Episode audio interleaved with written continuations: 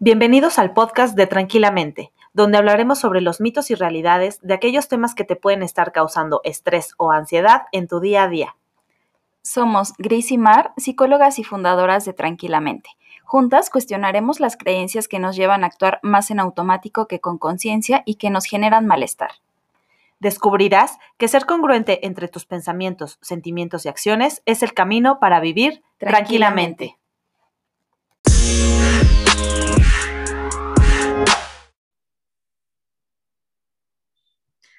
Hola, hola, bienvenidos al episodio número 19 del podcast de Tranquilamente.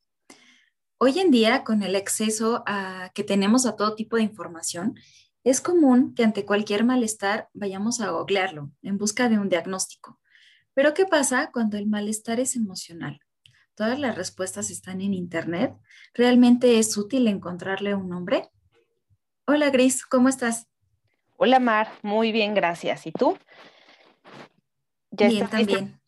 ya estás lista para hablar de este tema. Fíjate que a mí me llama mucho la atención esto de el autodiagnóstico, ¿no? Que así es como le pusimos a este episodio, porque muchas personas llegan a terapia, nos cuentan su malestar y esperan que les demos un diagnóstico, ¿no? Como, ah, bueno, tienes ansiedad o tienes depresión, pero muchas veces son las mismas personas las que ya vienen y dicen, yo vengo porque tengo ansiedad, yo vengo porque soy codependiente, yo vengo porque, es decir, aunque no hayan tenido una experiencia previa ni en consulta médica ni en consulta psicológica, ya traen muchas de ellas un diagnóstico. No sé si a ti te ha pasado. Mm. Sí, sí, también en varias ocasiones eh, hasta he escuchado como términos que realmente no son, eh, digamos que del, del, campo de la psicología, ¿no? Son términos como que más bien se han acuñado o se han como digamos, inventado de alguna manera como para tratar de dar explicación a eso que pasa, pero no es algo que tenga un sustento. Ajá, exacto. Sí, y bueno, esto es común porque muchas veces relacionamos una consulta psicológica con una médica, en donde le cuentas al médico tus síntomas, te revisa, puede mandarte a hacer estudios, te da un diagnóstico y un tratamiento, ¿no? Eso es lo que normalmente es el proceso normal en una consulta médica. ¿Y qué pasa? Pues que con el acceso a la tecnología, también hoy en día, antes de hacer la cita con el doctor, yo estoy casi segura que el 99% de las personas vamos antes a buscar los síntomas en Internet, nos diagnosticamos nosotros mismos y muchas veces nosotros elegimos nuestro tratamiento, ¿no? Como de, ah, sí, pues ya vi que estas pastillas son buenas, si son de venta libre me las compro. O, ah, no, seguro voy a tener este, que operarme, no sé, ¿no? O sea, como que cada uno va eligiendo incluso cómo quiere ser, eh, qué tratamiento quiere tener. Entonces, bueno, muchas veces también no es por medio de internet, sino que vas con la amiga, la mamá, la abuelita, y entonces eh, al contarle lo que estás sintiendo, pues es muy probable también que te den un consejo sobre cómo tratarlo, ¿no?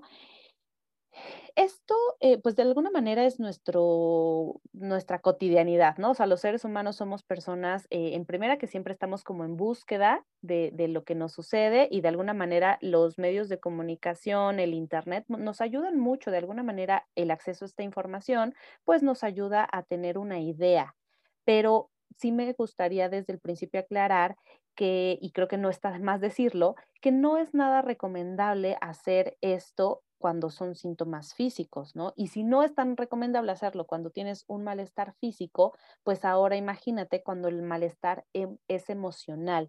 Tampoco es nada recomendable que únicamente te guíes por información generalizada que encuentras en Internet para decir, ah, sí, pues yo tengo depresión o yo tengo ansiedad o yo tengo tal trastorno, ¿no? Creo que es algo muy delicado y justo de eso es de lo que vamos a hablar hoy, ¿no, Mar?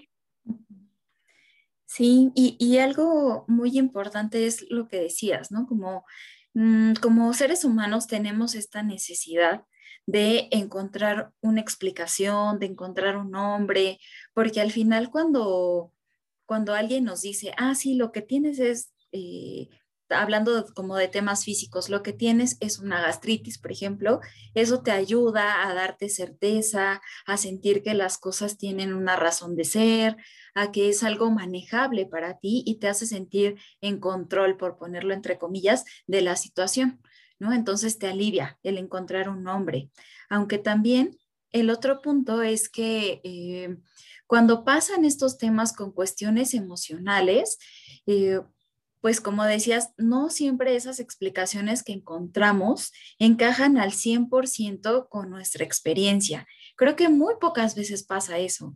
A, veces encontramos como ah, algunas características de la depresión, algunas características de la ansiedad, algunas características de la codependencia, pero eh, no significa que necesariamente tenga como un cuadro completo de esa experiencia en particular, ¿no? Y, al final del día, cada experiencia es única, cada experiencia es diferente, aunque sea el mismo diagnóstico, ¿no? Por ponerlo entre comillas, pues no es el mismo forma de abordarlo porque las causas pueden ser distintas, la razón por la que estás pasando por esto es diferente, los recursos que tú tienes para afrontar esa situación son diferentes a los de la otra persona. Entonces, creo que al final del día, aunque tengas este nombre, aunque tengas este diagnóstico, pues no te, no te será como de total utilidad para saber cómo qué hacer con eso, ¿no? Pero que después, ya cuando tienes ese nombre, es bueno, ¿y, qué hago, no? Ahora que ya sé que, que, soy depresiva, que soy ansiosa, que soy... Eh, lo que sea, ¿no? Después de eso que viene y fíjate que hablando de lleno en el terreno de la psicología, lo delicado es que muchas veces nos ponemos etiquetas que incluso hacen más complicada la intervención en terapia. Por ejemplo, eh, llegan personas diciendo, ¿no? Es que siempre he sido depresiva. Entonces, imagínate una persona de 60 años que llega y dice, siempre he sido depresiva o la mayor parte de mi vida, pues pareciera que si durante 60 años ha sido depresiva, es algo que ya no va a poder cambiar. Y entonces, pues literal te pones esa etiqueta y complica un poco que creas que hay formas de vivir de otra manera, ¿no? O, por ejemplo, este, soy codependiente o tengo ansiedad. Es decir, no está mal que, que googlees, ¿no? Que busques a lo mejor. Sin embargo, eh, ponerte como tal etiqueta e incluso decir yo soy, ¿no? Porque seguramente tú también lo has escuchado muchas veces, Mar, yo soy depresiva, yo soy ansiosa, yo soy alcohólica, yo soy o alcohólico, ¿no? Entonces, creo que eso es un poquito delicado porque nos ponemos la etiqueta y lo actuamos ah, eh, y, cuesta un poquito más de trabajo despegarla. Sí, totalmente de acuerdo. Y, y, por un lado, creo que también es cierto que cuando podemos nombrar lo que nos pasa, pues implica que lo reconocemos, ¿no? Y nos ayuda a darnos cuenta eh, que algo nos está causando malestar, algo no está siendo como tan funcional en nuestra vida. Por ejemplo, al decir eh, soy alcohólico. Puede implicar como esta parte de lo reconozco, pero ¿qué tanto realmente eso lleva a una aceptación de esta experiencia y de esta situación? Muchas veces el, como decías, el ponernos esta etiqueta, pegárnosla o hasta tatuarla, implica que justificamos lo que hacemos y lo que no hacemos también. Lo hacemos como como en este sentido, ¿no? De si soy alcohólico, entonces por eso soy agresivo con las personas. Y, no significa que tenga que ser así causa y efecto. Y entonces es como, como si pudiéramos encontrar ahí esa justificación de nuestra razón de ser, de nuestra conducta, de nuestro comportamiento ante las otras personas o ante nosotros mismos, ¿no? O soy depresiva y pues por eso no tengo trabajo por ejemplo, ¿no? Entonces creo que también el, si nos quedamos como tan anclados como con ese tema, entonces nos limita muchísimo a poder tomar acciones y decisiones diferentes en nuestra vida. Totalmente.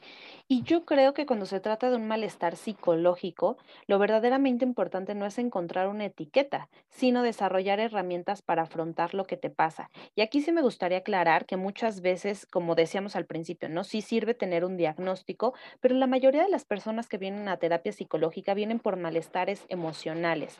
Y entonces aquí, más que sirva poner una etiqueta, eh, pues como decía, lo importante es ver qué puedo hacer con eso que estoy experimentando, ¿no? Por ejemplo, si dices, eh, yo soy codependiente, bueno, y entonces yo te preguntaría, ¿cómo es serlo? ¿Cómo te comportas? ¿Qué obtienes? ¿Cuáles son las ganancias o cuáles son las desventajas de serlo? Y también te preguntaría, ¿qué es lo valioso para ti? ¿Cómo te quieres sentir? ¿No? Si no fueras codependiente, ¿cómo te sentirías? Esta manera de comportarte te acerca a eso que es valioso para ti Y entonces a través de esta exploración vamos encontrando lo que es importante para ti y vamos eh, pues buscando esas herramientas y dando esos pasos que te acerquen a cómo sí te quieres sentir. Y de la mano de este panorama muchísimo más global, de más comprensión hacia la situación y hacia ti mismo, también entra mucho el tema de no juzgarte por lo que está pasando, porque cuántas veces esas etiquetas se vuelven como algo muy pesado, algo como complejo, imposible incluso a veces de, atravesar. Si yo eh, me asumo como una persona ansiosa, entonces eso implica que probablemente voy a estar así siempre o que entonces ya no lo voy a poder cambiar. Y, eh, y, me trato de esa manera, ¿no? Me trato como, ah, si soy una persona ansiosa, entonces seguramente es porque no puedo controlarme, porque no soy capaz de eh, manejar situaciones estresantes. Y entonces empieza como toda esta cadena de pensamientos también que me lleva a sentir eh, como con culpa, como con enojo hacia mí mismo también, al reconocerme y más bien como, pues digamos que me pongo esta etiqueta tan marcada y tan eh, fija que entonces eso también desencadena otro tipo de emociones y otro, otro tipo de situaciones. Sí, como dices, te, te tratas como, como la etiqueta que te pones, ¿no? Y entonces, eh, entre más, mm, es que no, sé cómo explicarlo, pero entre más te metes, digamos, en ese papel, más lo vas actuando, ¿no? Es, es la mejor metáfora que se me ocurre. O sea, si tú dices, por ejemplo, pensando en esto de los papeles, si yo soy una villana y actúas como villana, pues lo mismo, si yo soy ansiosa, si soy depresiva, entonces lo actúas y esa es la justificación para todo lo que haces. Y con esto no quiero decir que sea como total consciente o deliberado, ¿no? Muchas veces no te das cuenta, pero si tú te levantas todos los días y dices, ay, sí, claro, el, cansancio que estoy eh, sintiendo es porque soy depresiva y entonces seguramente no me van a dar ganas de ni siquiera bañarme. Entonces sigues actuando la depresión. Lo importante es buscar esas cosas que, como te decía, son valiosas para ti y entonces, a pesar de, sentir eso, que lo puedes notar y te puedes dar cuenta y puedes aceptar cómo te estás sintiendo, haces cosas que son importantes para ti, que te saquen de esa, eh, de esa sensación o de eso que estás experimentando. Y justo lo, lo, más importante es eso, ¿no? Como el no asumirte como que eres el diagnóstico. No es que tú seas esa etiqueta que te pones, ¿no? No es que tú eres ansiosa, tú eres codependiente, tú eres eh, depresiva, ¿no? Sino más bien eres una persona que está atravesando por esa experiencia, que está viviendo ciertas circunstancias y que se notan a nivel emocional o a nivel físico de cierta manera, pero tú no eres eso, ¿no? Tú no eres ese diagnóstico que te pones. Y cuando tratas de hacer esta separación, lo miras como desde esta perspectiva, entonces tienes la oportunidad de tomar decisiones tomando esta responsabilidad, que eres una persona con capacidades, con habilidades, con maneras de afrontar y si no las encuentras en ese momento, también tienes la oportunidad y la posibilidad de pedir ayuda, de alzar la mano y decir a un especialista, a otra persona que te acompañe en este proceso para justo no quedarte con esa etiqueta pegada y vivir todo el tiempo de esa manera. Sí, definitivamente lo que se trata es de jugar un rol activo en nuestras propias vidas, de tomar decisiones de qué es lo que nos interesa, de qué es lo verdaderamente importante para nosotros y entonces em, pues dar esos pequeños pasos. No decimos que va a ser sencillo y por eso hablamos mucho del acompañamiento. Si crees que es importante para ti, si estás experimentando una situación que te genera malestar, bueno, pues lo ideal es que vayas de la mano de alguien que te pueda acompañar en el proceso. Pero sí que a lo mejor quitemos un poco de, de nuestra mente que simplemente el hecho de ponerle un nombre es lo que genera como la sanación o la curación o el tratamiento, ¿no? El nombre no es el tratamiento, sino más bien lo que esos 20 que te caen eh, y que te hacen eh, pues encaminarte hacia lo que es valioso para ti, ¿no? Sí, totalmente. Y, bueno, pues eh, después de haber hablado de, de este tema, para llegar al final de nuestro episodio, queremos preguntarte qué mitos quieres romper sobre los autodiagnósticos para vivir tranquilamente. Así es, muchas gracias por acompañarnos a lo largo de este episodio. Consideramos muy importante compartirte esto, que eh, pues una cosa es toda la información que podemos encontrar en Internet, pero es otra muy importante y muy diferente lo que tú haces a través de un acompañamiento, las cosas de las que te das cuenta y va mucho más allá de simplemente ponerle un nombre o una etiqueta. Entonces, bueno, pues cuéntanos por favor qué te pareció este episodio. Te recordamos que nuestras redes sociales eh, son nos encuentras tanto en Facebook como en Instagram como arroba tranquilamente.pyb y en nuestra página de internet como tranquilamente.net. Y bueno, si crees que a alguien le puede servir esto que platicamos el día de hoy, ayúdanos a compartirlo para que llegue a más personas. Gracias por acompañarnos y nos vemos en el siguiente episodio. Nos vemos.